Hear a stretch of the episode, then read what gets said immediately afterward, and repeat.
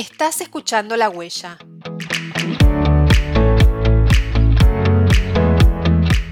Hola, ¿cómo estás?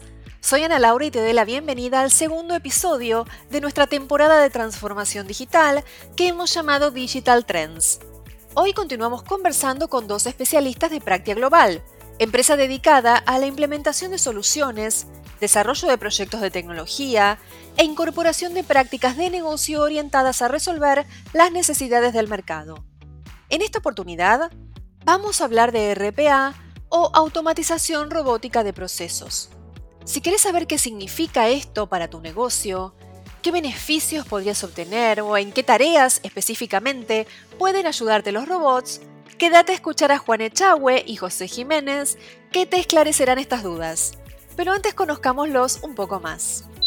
Hola, mi nombre es Juan Echagüe, yo soy director de investigación y desarrollo aquí en Practia.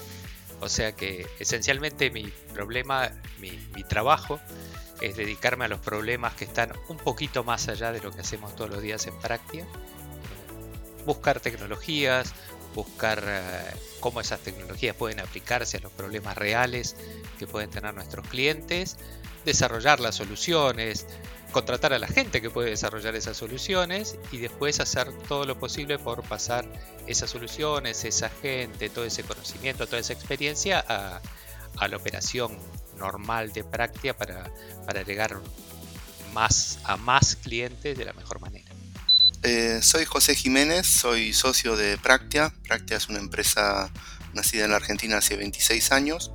Yo soy empleado de Practia desde hace 25, así que casi de sus orígenes.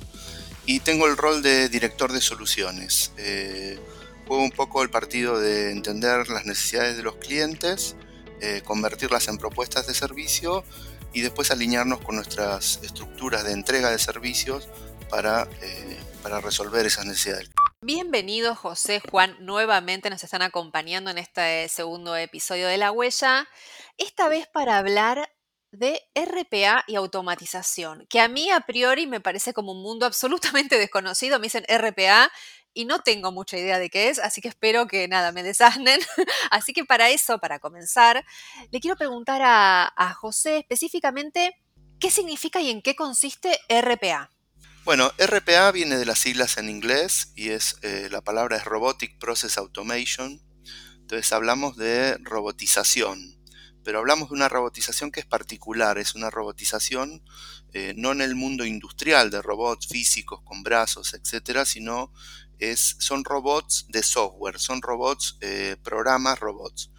Y lo que hacen es automatizar, permitir eh, la automatización de procesos de negocio que están basados en aplicaciones estándar de negocio. O sea, lo que hace un usuario frente a una computadora eh, de cualquier perfil que sea, entrar al correo, navegar una web, cargar algo en un, en un sistema contable, en un RP, registrar un cliente en un CRM, todas estas cosas las puede hacer un software de robot y podría con eso hacer una automatización de el proceso de negocio que esté trabajando. Bien, ¿y tiene alguna relación con la inteligencia artificial o son dos tecnologías independientes? son tecnologías, son cosas distintas y Juan seguramente puede aportar bastante más en el mundo de la inteligencia artificial, ¿no?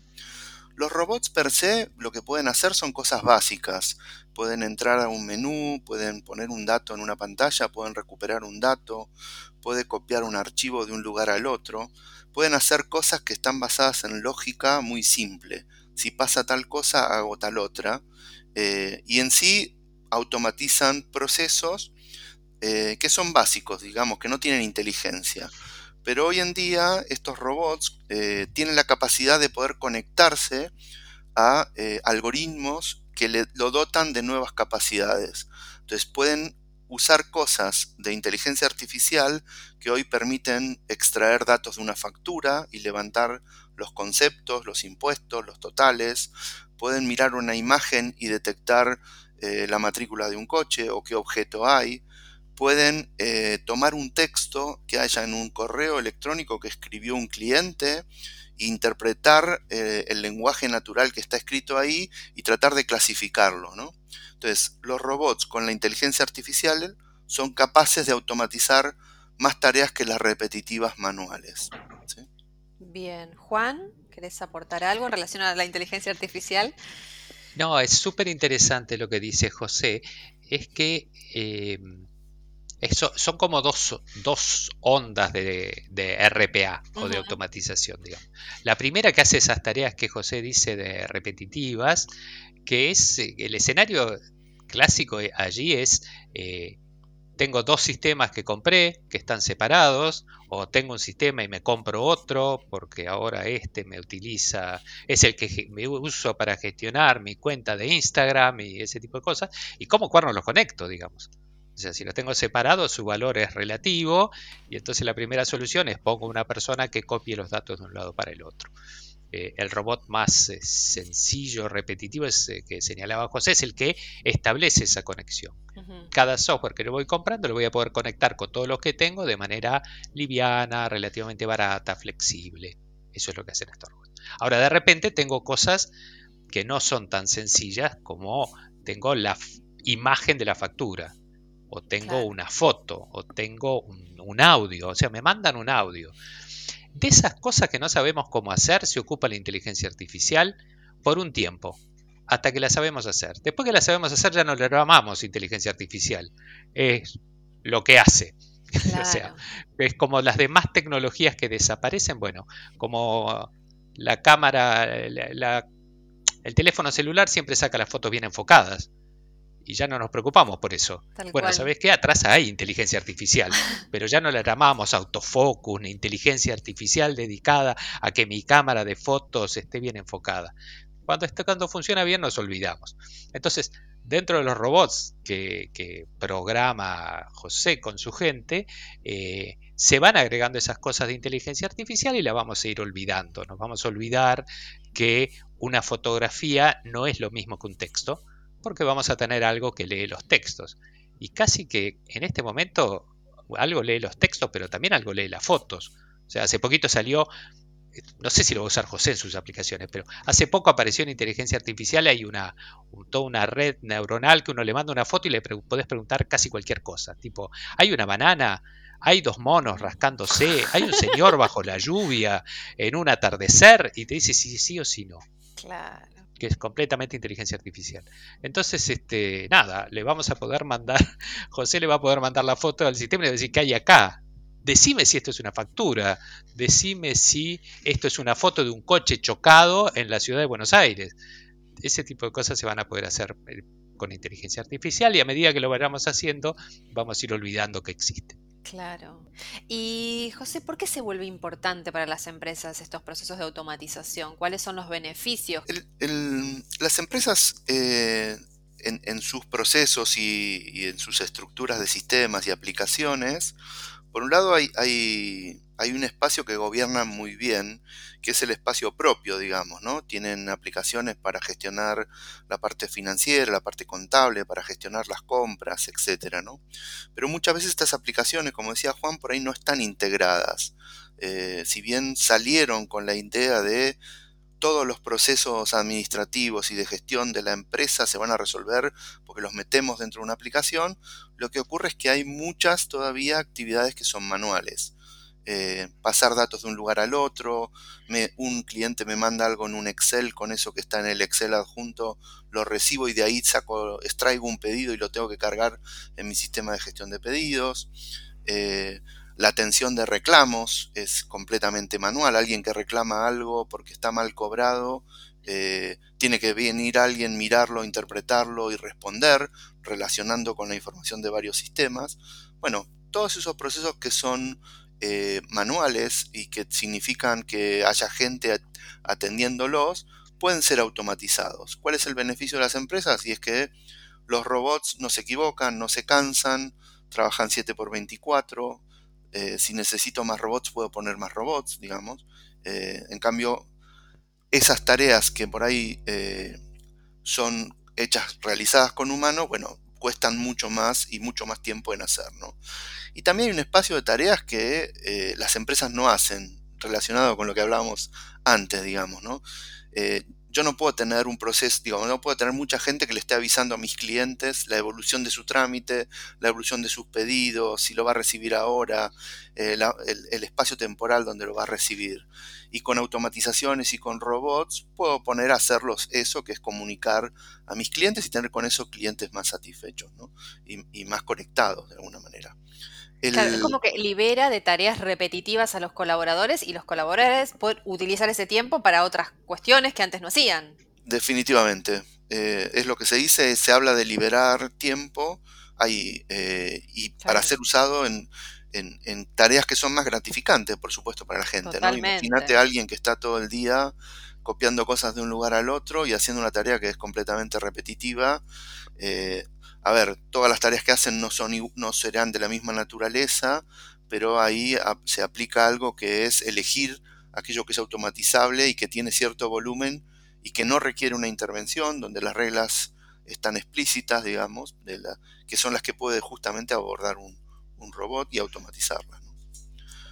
Bien. Los beneficios son reducción de costos, son optimización, son aceleración de tiempos, mejorar el nivel de respuesta, eh, todos estos, digamos. Son muchos, por lo que veo. Bien, y para el sector específicamente comercio y servicios, ¿qué, tareas crees que pueden automatizarse?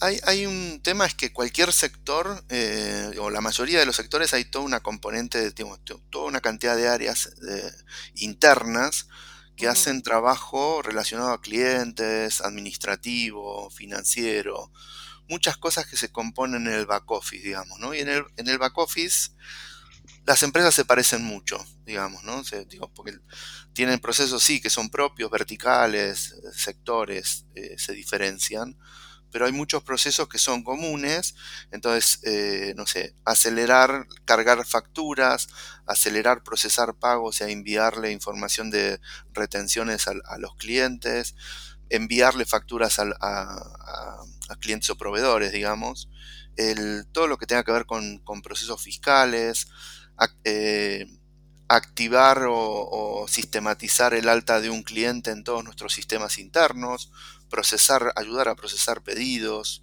Eh, hay infinidad de procesos. donde uno quiera mirarlos. Eh, claro, depende por, por, ahí de la circunstancia de cada organización, cuáles son más válidos digo, cuáles son más útiles, cuáles tienen mayor eh, relevancia en ese contexto y cuáles por dónde empezar, digamos, ¿no? De alguna manera. Bien, perfecto. Yo creo que hay un, yo creo que hay un motor en, esto que, tiene cierta especificidad quizás para comercio y servicios, aunque no, soy especialista en, en, el tema. ¿no? Yo tengo la sensación que hace unos años estábamos buscando el sistema que cubriera todo. Los sistemas integrales, los ERP, esas cosas que yo entro el dato una sola vez y eso funciona genial y ya está, y una sola vez entro el dato y todo el sistema se encarga de que esté en todos los lugares que tiene que estar.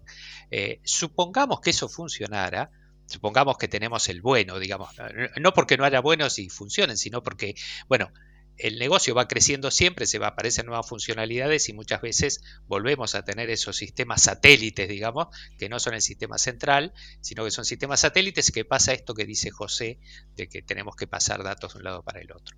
Pero hay algo que pasa específicamente, me parece, en comercio y servicios, sobre todo cuando es a cliente final, de que Ahora existe la plataforma donde los clientes hablan, hablan de su experiencia, se comunican como ellos se les antoja y esas plataformas son Twitter, Instagram, etcétera. Podemos hacer la lista de todas las cosas, inclusive las que Snapchat ya se, me parece que ya casi nadie lo usa, pero siguen apareciendo herramientas así y no son como las herramientas que yo podía comprar mi RP yo elijo mi ERP y elijo mis procesos. Existen herramientas diferentes que tienen lógicas diferentes que yo no puedo controlar y que funcionan y van apareciendo y desapareciendo a lo largo del tiempo.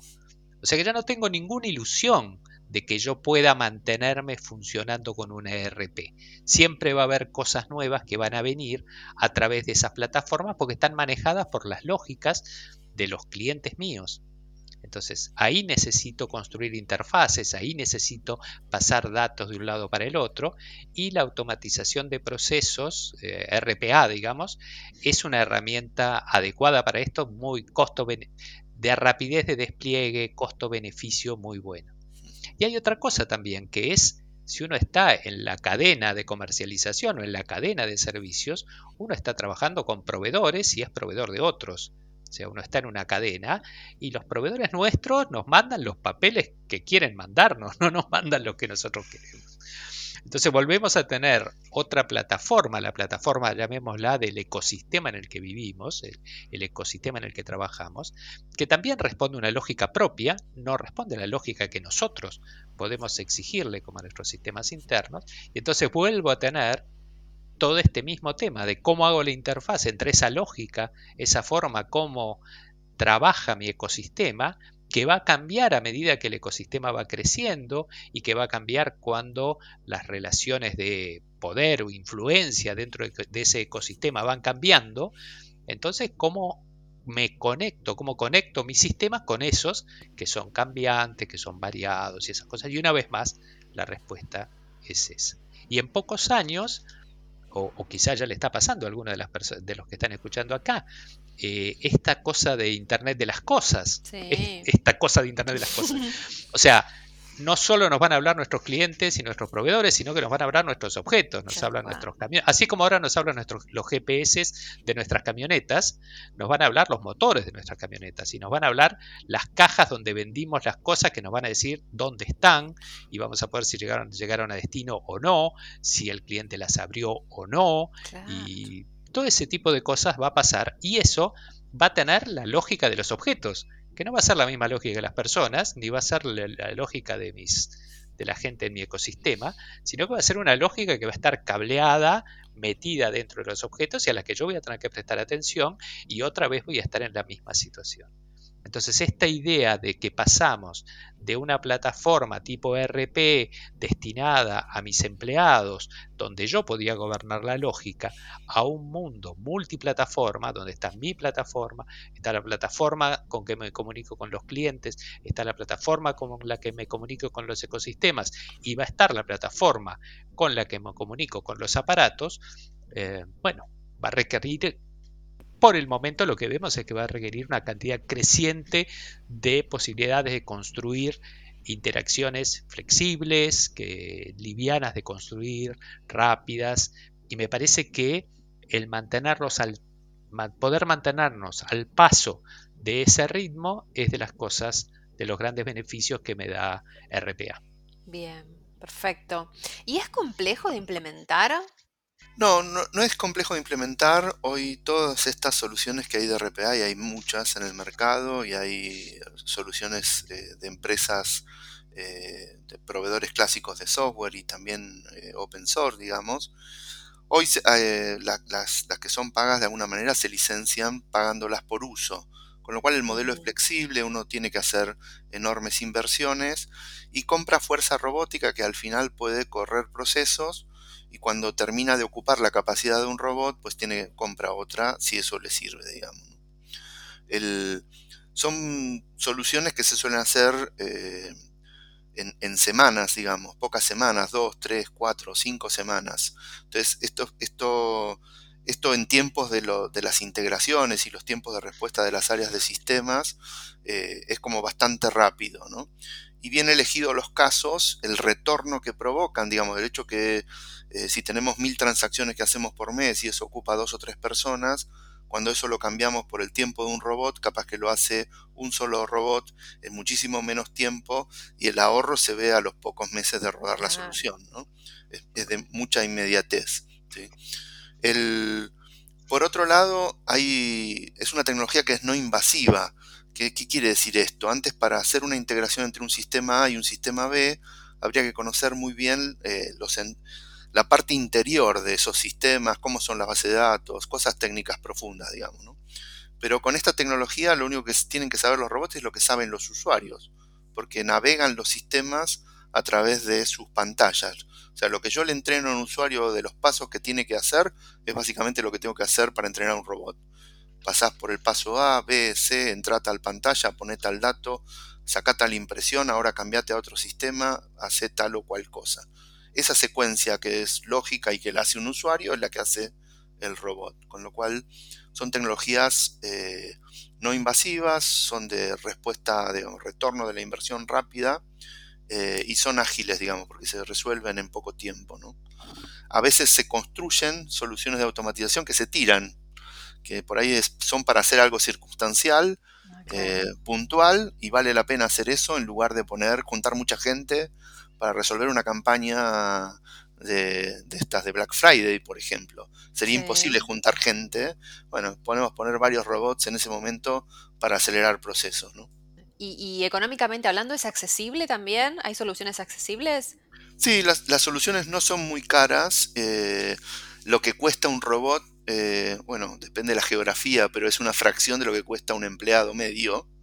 Eh, en alguna, en alguna, bueno, son más beneficiosos cuanto más arriba nos vayamos del Ecuador, seguramente, digamos, ¿no? Pero en nuestra latitud es igualmente, a pesar de que ser software por ahí extranjero y que se paga, se pagan en dólares, las ecuaciones siguen dando, digamos, ¿no? Eh, me refiero a lo que cuesta un robot y lo que cuesta automatizar un proceso respecto del ahorro que da en el tiempo que libera de las personas o en la velocidad que nos, que nos que nos entrega o el tiempo de respuesta o, la escala en la que resuelve las cosas, ¿no? La relación costo-beneficio que también mencionaba Juan, claro, claramente. Y además yo pensé que, era más compleja la implementación y que llevaba más tiempo, ¿no? Pensé que tal vez en dos semanas eh, o tres podía, podía llevarse a cabo. No, tiene curvas también, ¿no? Una cosa es hacer un robot y otra cosa es una organización que después tiene 200 robots que están haciendo cosas en su infraestructura y en sus procesos de negocio y que cuando una se cae, si el negocio dependía de eso, eh, hay que atender cosas, ¿no? Eh, y lo mismo que pasa con los usuarios, si alguien cambia una aplicación sobre las que se interactúa, entrenamos a los usuarios, bueno, aquí tenemos que entrenar a, a los robots de esos cambios, avisarle de esos cambios, ¿no? Para programar de vuelta o, reconfigurar nuevamente lo, que, los pasos que tiene que hacer un robot. A mí a esta altura del partido me resulta un poco gracioso porque cuando José habla de robots y de 200 robots uno se puede imaginar que en las oficinas donde en este momento no hay nadie hay 200 hombres de metal este, entrando con los dedos en las, en las computadoras. A, a, mí me llamó bastante la atención cuando José me lo mostraba las primeras veces. Lo único que uno ve cuando está ahí, ve una persona que habilita el robot, o sea, escribe, no sé, run robot, lo que, lo que sea, o hace clic, y después lo único que ve es la pantalla que se va moviendo como si hubiera una persona trabajando. A mucha más velocidad. O sea, eh, a mucha más velocidad, pero no ves una persona sentada ahí, es simplemente la computadora empieza a funcionar sola como si hubiera un, eh, es como un robot, pero si dijéramos que hay un espíritu adentro de la computadora que tomó posesión, sería, sería más o menos lo mismo, ¿no? La otra cosa que es llamativa de esto, eh, que José no lo cuenta así, porque él sabe, digamos, yo como sé mucho menos lo puedo contar así, que cuando era joven me decían que yo tenía que elegir si una cosa tenía calidad, si se hacía rápido o si era barata, ¿no? Entonces era el famoso eso. No, no podés tener las tres cosas, era lo que me enseñaban en las clases de gestión. No puede ser barato, rápido, no sé qué. Bueno, tengo que decirles que eh, José me mostró esta tecnología y esta tecnología es barata, es de implementación rápida y tiene buena calidad. Quizá la calidad es lo que más se puede ajustar, porque el robot puede ser más o menos inteligente, en el sentido de que de repente si se corta la luz, el robot puede y vuelve a encenderse, puede encenderse solo o no, digamos. Entonces, podés ajustar un poquito la calidad. Pero lo que uno ve con esta tecnología, que me parece que tiene que ver con su madurez, es que es eh, rápida, barata y, este, y de calidad. Es como, wow, esto es nuevo. José, ¿quería sumar algo recién? Sí, que muchas veces ni siquiera los vemos, ¿no? Imagínate que estos robots viven en una infraestructura virtualizada en la nube en no sé dónde. O sea, no, hay, no hay una representación eh, física dentro del espacio de las oficinas de las empresas, ¿no? Bien. Y esto que decía recién Juan, ¿no? De que hay un empleado que toca un botón o lo que fuera y activa ese robot. Ese empleado ¿qué conocimientos tiene que tener y, qué, o sea, qué tareas tiene que hacer en relación a, esta, a esta automatización, digamos? ¿Es solo tocar un botón y listo? ¿O tiene que conocer algo más? ¿O después, una vez que el robot terminó la tarea, hay que hacer algo en particular? ¿Cómo funciona? Bien, estos procesos eh, a veces dependen de un empleado y ese empleado es, eh, puede ser no sé, un agente comercial, una persona en un call center, una persona dentro de un área administrativa, ¿no? Que decide en qué momento necesita que el robot haga algo, ¿no? Quiero descargar eh, información fiscal, pero la necesito ahora. Y, mm. también hay un modelo que se llama, esos son robots atendidos eh, en la jerga, y hay también otra cosa que es que hay procesos que se ejecutan en determinado momento y automáticamente se programa que esto funcione todo el rato, con lo cual no hay ni siquiera alguien que aprieta un botón cada vez, digamos, ¿no? Sino que está escuchando una casilla de correo de reclamos, espera que venga un mail, lo analiza y después le avisa al que tenga que avisarle o, dar respuesta si puede y si no puede lo deriva al departamento que corresponde, ¿no? Entonces, el, los usuarios, la verdad, no tienen mayor formación que aprender un sistema más, la interfaz de un sistema más, digamos. El, eh, otro eje distinto es quién los desarrolla, qué conocimientos tiene que tener. Y, claro, ahí sí es mucho más técnico. Sí, pero también está cambiando, porque hay, hay toda una tendencia de todas estas herramientas de robotización que también viene acompañada de una tendencia en las plataformas de desarrollo que se llama low code, no code, digamos, y que esto significa que ya no hay que eh, saber codificar las líneas estas numeradas, instrucciones, etcétera, sino que todo el desarrollo y la programación es bastante visual. Uno va arrastrando cosas sobre un flujo de trabajo y las va configurando, pero no escribe código. Con lo mm. cual, el conocimiento y, y el acercamiento a esta a configurar y, armar estas automatizaciones, hoy podría estar en lo que se llama usuarios avanzados, citizen developers, cierta gente con cierta capacitación que pueda construir sus propias secuencias de pasos. ¿no? Sobre todo hoy la tecnología es más fácil cuando estamos hablando de aplicaciones y soluciones que están en el mundo de la ofimática. ¿no? Hablamos del correo, del Excel, hablamos de estas cosas, ahí es como sencillo que una persona sin conocimientos de informática, sin una, licenciatura, pueda, pueda resolver tareas propias, digamos. Pero si no, si son tareas más complejas, evidentemente están los informáticos y están las áreas de sistemas, que son las que típicamente resuelven estos, estas automatizaciones. Es maravilloso. A mí me convencieron. cuando, cuando hablamos de estas, de estas tecnologías, y es algo que, ha aparecido también en la otra, en, la otra vez que nos reunimos, eh, las tecnologías en verdad se van mezclando, digamos, unas se van apoyando en otras o potenciando otras. José mencionaba hace un ratito la, dos que mencionábamos hoy, ¿no? Una que tiene que ver con low code, no code, o sea, baja cantidad de código, nada de código, eh, que es todo una, una movida y una familia de tecnologías que a la que valdría la pena prestarle atención, con esta idea de necesitamos muchos programas, necesitamos desarrollar mucho código, los programadores ganan bien su dinero, entonces este, tratemos de difundir esas habilidades. Entonces, en vez de transformar a todo el mundo en programadores, lo que hacemos es transformemos la programación en algo que sea más accesible para todos. Entonces, eh, difundamos el conocimiento algorítmico más que la programación. Eh, no hagamos que escribir un programa sea escribir código en un idioma medio este, críptico, difícil de entender, sino que sea, viste, acá se hace esto, acá se hace otro, se comunica. Nosotros tenemos varias experiencias de eh, desarrollar cosas en low code y tenemos también capacitaciones, damos capacitaciones a gente fuera de las áreas de sistemas para que haga en particular cosas de ciencia de datos utilizando sin codificar. sin, sin, necesidad de aprender a escribir código y nos, nos funciona muy bien.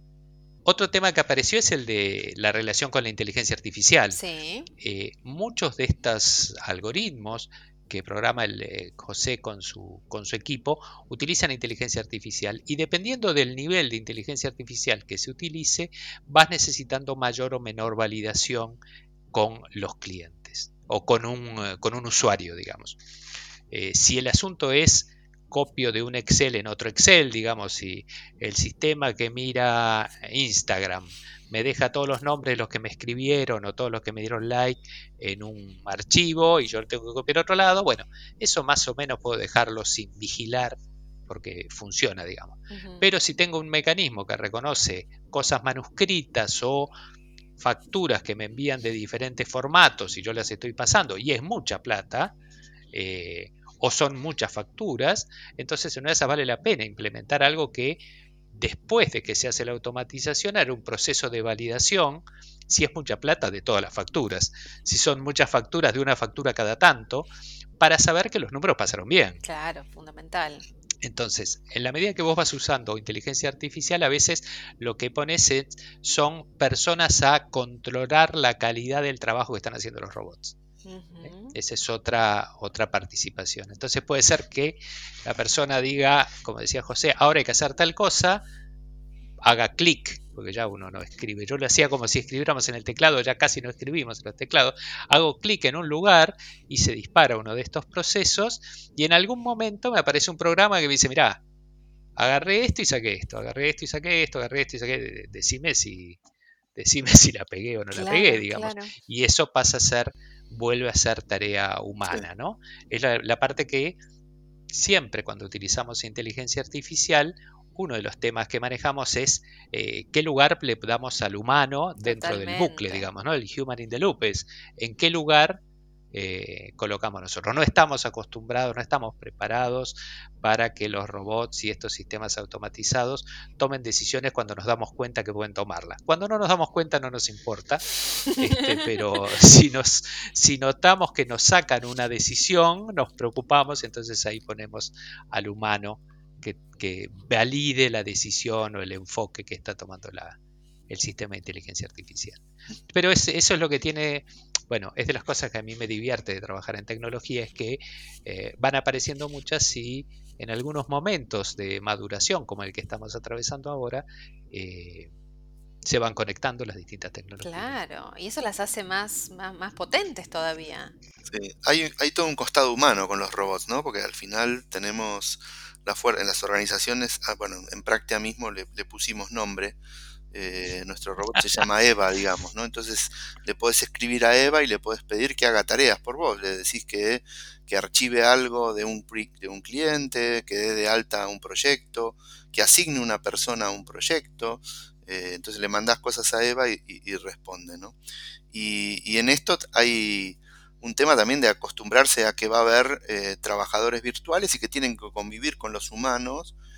y estas tareas que se automatizan tienen que eh, por ahí intervenir las personas también, ¿no? Porque el 100% no se puede automatizar y hay todo un, desafío en cómo pasar de lo que está haciendo el humano, el robot al humano y viceversa, digamos, ¿no? Así que es, un, aprendizaje también, ¿no? En, los humanos justamente de, esto, de esta convivencia. Totalmente. Eh, tenemos casos así, por ejemplo, cuando, cuando ya hablando de tecnologías, cuando desarrollamos chatbots, y ponemos inteligencia artificial a través de los chatbots, cosa que normalmente hay, digamos, o sea, para que el chatbot pueda hablar en, o escribir en lenguaje natural, tenemos todo un tema ahí eh, de cuando el chatbot se da cuenta que no tiene la más mínima idea qué cosa que responder o qué hacer y cómo hace el pasaje de la comunicación del chatbot al humano y, cómo eso no perturba a la persona con la que viene hablando. Claro. ¿no? es incómodo decir, disculpe, soy un mecanismo automatizado basado en silicio y no entiendo lo que me está diciendo, así que lo voy a pasar con uno basado en carbono, digamos. Este, es, es difícil eso. Muy interesante, pero es muy interesante y es como divertido también, ¿no? Trabajar en estas cuestiones y desarrollarlas y nada, ver después los resultados, ¿no? Eh, así que nada, los felicito. Súper interesante lo que hacen día a día y lo que nos compartieron hoy de todo su conocimiento y experiencia. Em, como ya mencionaron, los encuentran en la página de Practia, ¿no es cierto? Recuérdenla, ¿cómo era? Practia.global, eh, nos encuentran por la web, eh, nos pueden encontrar en el canal de Practia de YouTube también.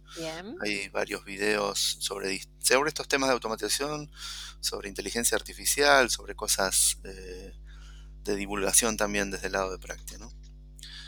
Y José Jiménez y Juan Echagüe. Un placer haberlos escuchado en estos dos episodios que compartan con nosotros, así que muchas gracias a ustedes y obviamente a Práctica Global también. Muchas gracias, por la invitación. gracias.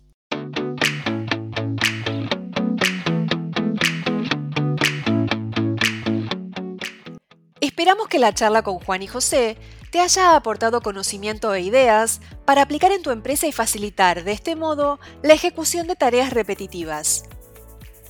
Regístrate en capacitación.cac.com.ar para estar al tanto de todas las actividades en las que podés participar. Hasta el próximo episodio de La Huella.